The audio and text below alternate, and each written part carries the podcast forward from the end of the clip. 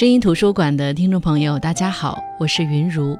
用生活所感去读书，用读书所得去生活。喜马拉雅 FM 是声音图书馆的独家合作平台。分享了一书的《叹息桥》之后，马不停蹄把一书的《流金岁月》又看了一遍，发现一书的魅力在于，他真的从来不赤写爱情。他的作品坦陈女性在社会上面临的各种境况、诱惑，又不回避他们的野心和勇气。他笔下的女孩子总要经过各种磨难，才知晓生活的真谛，而这恰恰对现实中的女孩子有积极的警示和引导作用。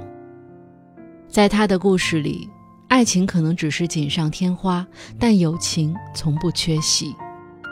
一书通过他的作品一直在传达一个理念，那就是女人必须学会欣赏同性，必须要有可以相濡以沫的女朋友。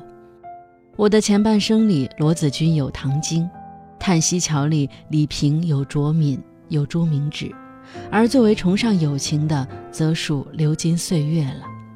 那本期声音图书馆分享的就是一书的《流金岁月》。《流金岁月》是一书写的上个世纪八十年代的香港，和《叹息桥》几乎是同时代作品。蒋南孙与朱锁锁是中学同学，两人都是上海人，都是独生女，都是美女。蒋南孙美的婉约，而朱锁锁美的张扬。他们也有不同，不同的地方在于蒋南孙有一个还算完整的家，朱锁锁则没有家。朱锁锁的母亲早逝，父亲是海员，一年到头都在海上，只能把锁锁放在舅舅家一住十年。舅舅家也有五六个孩子，锁锁和他们一起挤在一个旧楼里。父亲虽然会寄些钱，舅妈也因此待他不错，但锁锁一直羡慕男孙，有父母同住，正常而幸福。但在外人看来美满的家庭，内里也有自己的败絮。蒋家总共有四口人，除了男孙及父母，还有一个祖母。父亲纨绔，并无什么挣钱的营生，所以一家人都守着祖母的钱过日子。祖母有钱，于是也最有尊严。祖母一直期盼抱上孙子，但男孙的父亲结了两次婚，才有了男孙。所以祖母就给一个女孩子起了这样的名字。蒋南孙自小就目睹着祖母的不满、父亲的无能以及母亲的委屈，在一个并不喜欢他的祖母面前讨生活，每天都要受几顿祖母的奚落。偏偏带回家的朋友朱锁锁又能讨祖母欢心，寄人篱下便就容易长这种本领，察言观色，投其所好。知道老人家喜欢读圣经，那就背下来讨老太太欢心。那时两人的友谊是十几岁女孩子的友谊，喜欢化妆、跳舞、讨论八卦和男孩子。男孙母亲说，两个人要一直好，长大了也要像两姐妹一样。果然，女人是知道的。在漫长的人生中，有一个相互扶持、彼此交心的女朋友，是多么幸福的事情。朱锁锁立志将来要搬出舅舅家。中学毕业前，做海员的父亲突然不再汇款，很久后才出现。原来他结了婚，带妻子回来见一下亲戚，以后要常住新加坡。他对未来的安排中并没有锁锁。像是有默契一样，舅母表示可以养锁锁一辈子。舅舅的大儿子中学毕业，在银行做事，回到家时不时就在锁锁房间晃悠，甚至还想有一些肢体接触。他对锁锁的好感，锁锁能感受得到，但这让锁锁非常有心理负担。且不说倾慕锁锁的男生个个比表哥优秀。就是想想之后的生活，就令人窒息。听着舅母表示可以养自己一辈子的话，索索知道，若是不搬出来，她迟早要变成舅母心中的好媳妇儿，三年生俩，继承舅母的工作，操持这个家，在这个旧楼里过一辈子。索索从舅舅家出来了，他说因为一起复习功课要去南孙家小住，只是他知道他不会回去了。他欠舅妈五个半月的生活费，他会归还的，虽然可能没人需要他还。他去了蒋家，认识南孙五年了，他知道蒋家可以让他借宿。两人有了一段亲密无间的同住时光。中学毕业后，南孙继续读大学，朱锁锁开始找工作。可是，一个中学毕业生哪能找得到什么称心的工作？朱锁锁被一个日本人开的小公司聘为文员，工资压得极低，但锁锁也得去，她得独立。她找到房子要搬出去，南孙家人挽留也没用。锁锁实在需要一个自己的家。自那以后，锁锁就开始一个人在江湖里扑腾，工作没做几个月辞职了，又找了别的工作。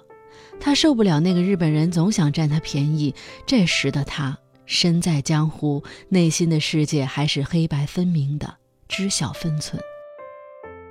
南孙过的是一个大学生的生活，有男生喜欢他。虽然那个叫林文静的男生后来出国了，两人无疾而终，但那也算是南孙的初恋。南孙父亲投资黄金赚了钱，带全家来了一趟欧洲之行。回来后，南孙才发现锁锁换了房子。他来见面，开了一辆日本小跑车。他给南孙带了礼物，还让南孙陪他去舅妈家还钱。只是舅舅家那座旧楼已经拆掉，他们不知搬到哪里去了。南孙去看了锁锁现在住的房子，那装修价格不菲。看到锁锁现在的排场，看到他对现在生活的驾轻就熟，南孙知道，锁锁一定选择了什么捷径。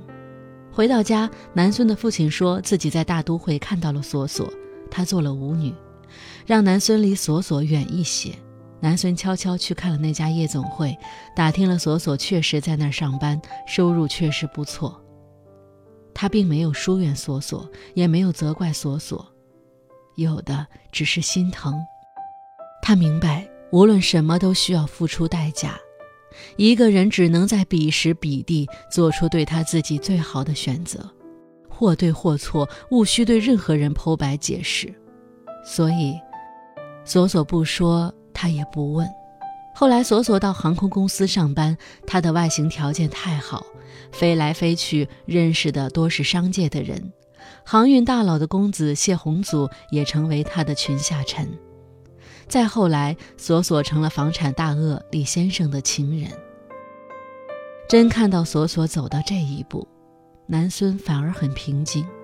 他无意站在道德高地去指摘什么，只愿索索不要吃亏。索索有了更大的房子、更贵的衣服，那些衣服，南孙看到价格，实在不相信这样的标价可以在真实世界里找到顾客。但索索说。他没从李先生手中接过钱，他要李先生教他投资，他的东西是自己赚回来的。香港的房产起步，南孙父亲也瞅准了这个苗头入局，赚了不少。有一处新开发的房产赚头大，可南孙的父亲买不到，索索一个电话就解决了这件事儿。南孙的父亲甚是感激。南孙想，之前还不让来往呢。可见，坏也要坏到一流，坏成一个人物，照样有人膜拜。李先生待索索极好，他是孙子都要上大学的年纪了，索索跟着他，除了不能结婚，倒也幸福。那个叫谢宏祖的船运少爷，百花丛中过，但一直对索索情有独钟。索索对他有感情吗？没有吧。不然，为何明明认识谢宏祖在前，索索反而跟了李先生？也或许有，不然为什么当谢宏祖忤逆父母，以死相逼要娶她的时候，索索会离开李先生，嫁给了谢宏祖呢？或许他自己也不知道，他可能只是需要一个婚姻，需要一个家。李先生也可以，谢宏祖也可以，谁能给得起？他跟谁？南孙认识了同校的学生张安仁，谈起了恋爱。张安仁是万千男人中普通的一位，他和南孙可算是门当户对，都是经济型的人家。他见过索索，吃惊过索索的样貌，又轻蔑地侮辱索索不是正经人，得来的钱全不是正路。南孙非常生气，两人吵了一架。张安仁也看出朱锁锁在南孙心里不一般，自那以后也就不触这眉头了。两人到毕业时也开始谈及婚嫁。南孙的第一份工作做得极苦，融不进公司的企业文化，受了不少排挤。做了三个月辞职了，母亲让他去伦敦散心，去看看自己的阿姨，回来再找工作。在伦敦，除了遇到一个让他略微心动的男人之外，日子过得还算平静。那男人也看到他，他们都在等对方开口。那一刻，南孙想到了张安仁。便按捺住内心，转头走了。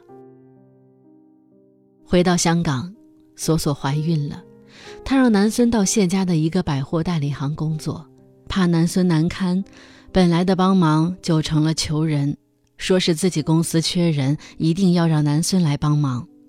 南孙很珍惜这份工作，干得尽心尽力。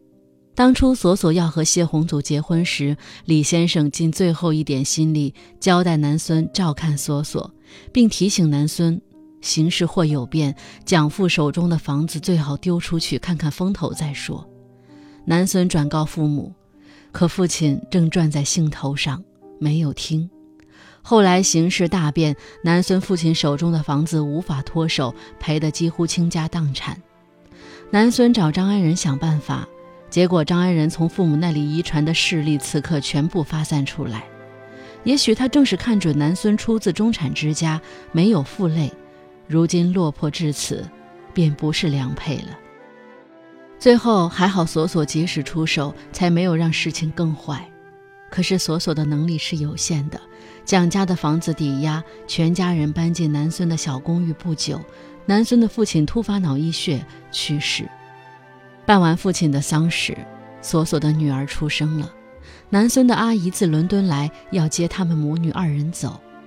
南孙放不下祖母，没有同去。少女时代的蒋南孙曾说，他长大了想像阿姨一样到处旅行，走在时代的尖端。但是当这样一条道路摆在他面前时，他却主动放弃了，反而是坚强地扛起生活的重担，守着祖母，哪里也没有去。阿姨是蒋南孙可能走上的另外一种活法，一辈子没有结婚，或许是被伤过，不再相信男人或者婚姻，或许是不喜欢被束缚。总之，在外人看来，他比较爱自己，生活顺应自己的心意就好。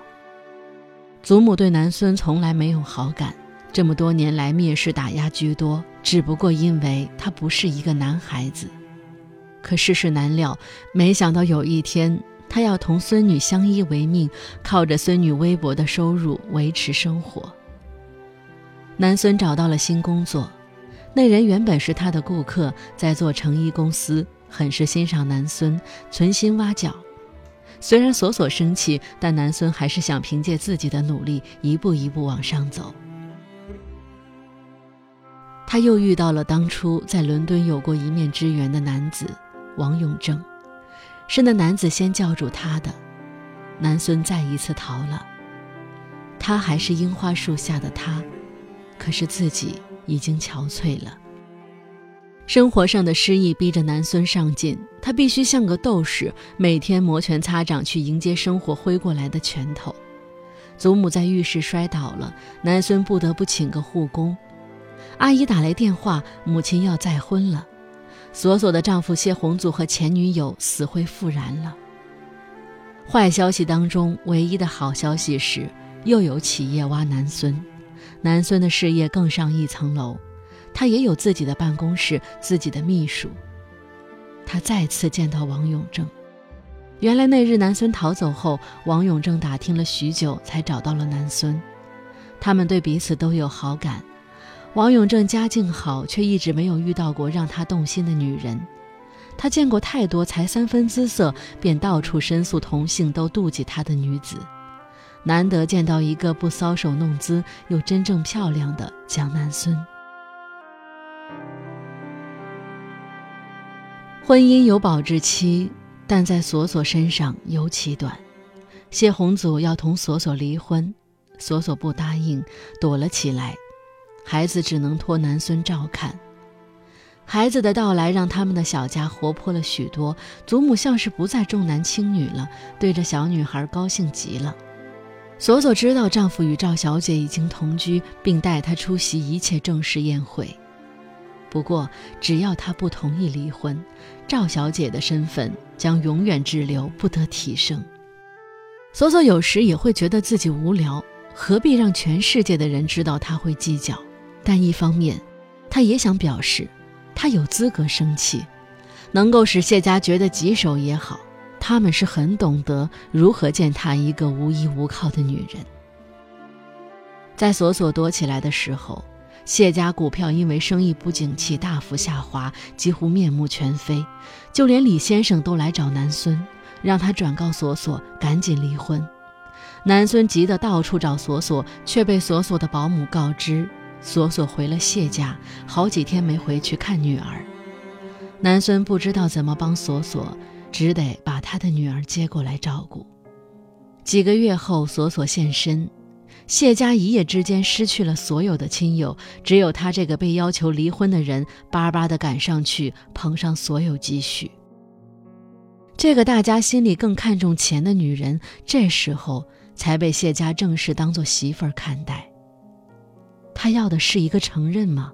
或者是一个少奶奶的称呼吗？我认为，从来不是。他或许真的爱过谢宏祖，但做到这样只是为了证明他朱锁锁从来不是可以任人轻贱的人。共担苦难后，朱锁锁同谢宏祖离了婚，他得从头再来。从头再来，他以为很简单，他觉得本来一开始自己就什么都没有，去过高处，如今再回到一无所有，那就卷土重来吧。可他从来都不像南孙那样，每一步都坚实地踩在地面上。如何从头再来？人的时间用在哪里是看得出来的。索索的时间用在伺候皮相上，他便万种风情；南孙的时间用在办公桌上，他便有一种掌控一切的权威。他已经二十七岁了，皮相随着年纪增大，哪能如小姑娘如他二十一岁那年一样？可索索摩拳擦掌，他说他的香水店要开业，南孙跟着高兴。结果开业那天却没有通知索索。原来那个投资人本来是看上了索索，给出了筹码换取索索的芳心。后来他的注意力转到了一个十九岁的女孩子身上，香水店就成了送给年轻女孩的礼物。索索黯然神伤。他的行头仍旧耀眼，可是生活却一落千丈。南孙不忍看到这样的索索，生出侠义心肠。他觉得自己挣钱养索索和他的女儿，还有祖母，一家四口这样生活未必不圆满。可他知道索索不会答应，他有自己的路要走。南孙终于答应了王永正的求婚，答应搬去郊区的大房子居住。索索也遇到了一个追求他的人。那人是王永正的表哥，在澳大利亚做生意。之前在王永正操办的聚会上认识了朱锁锁，一下子被锁住了。南孙知道，索索不一定看上他，也不一定爱他。早一年即使遇上了也没有用。可这位表哥来的恰是时候，碰巧一连串的事儿让索索精疲力尽。但求有个地方可以避一避风雨，管他是潮是雪，就这样被他得了去。索索把房子卖掉，把女儿托付给南孙照顾，说是安顿好了，过两年再接过去。南孙不知道索索会就此打住，还是卷土重来，只能祝他一切都好。